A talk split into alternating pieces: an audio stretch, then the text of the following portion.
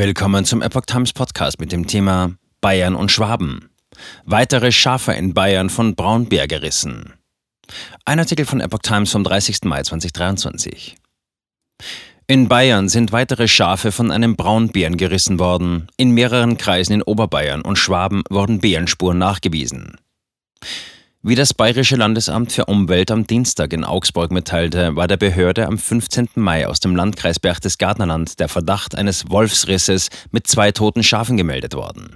Genetische Untersuchungen hätten nun aber ergeben, dass ein Bär die Tiere gerissen habe.